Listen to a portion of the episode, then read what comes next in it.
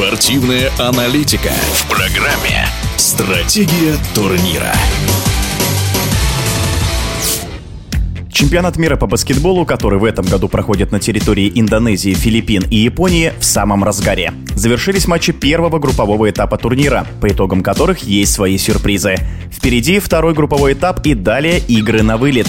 О фаворитах мирового первенства и не только рассказывает вице-чемпион мира, в прошлом главный тренер женской сборной России Борис Соколовский.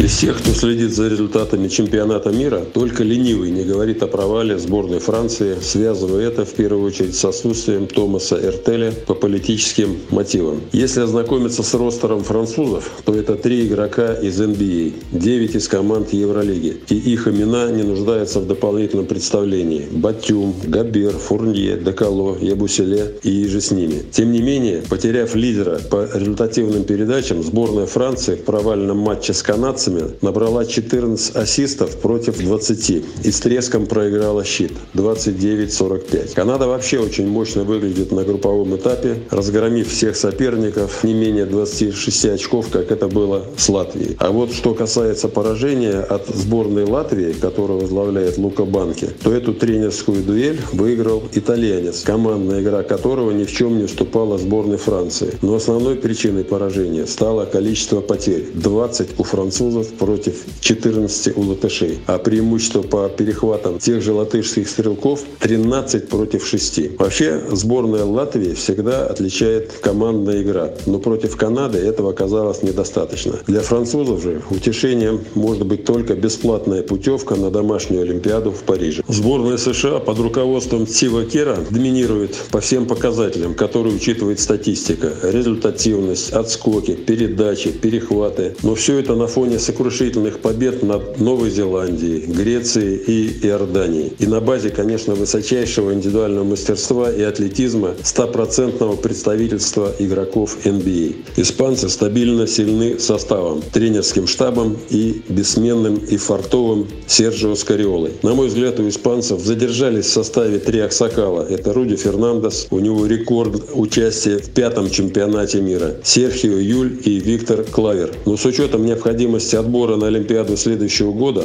возможно, их участие оправдано.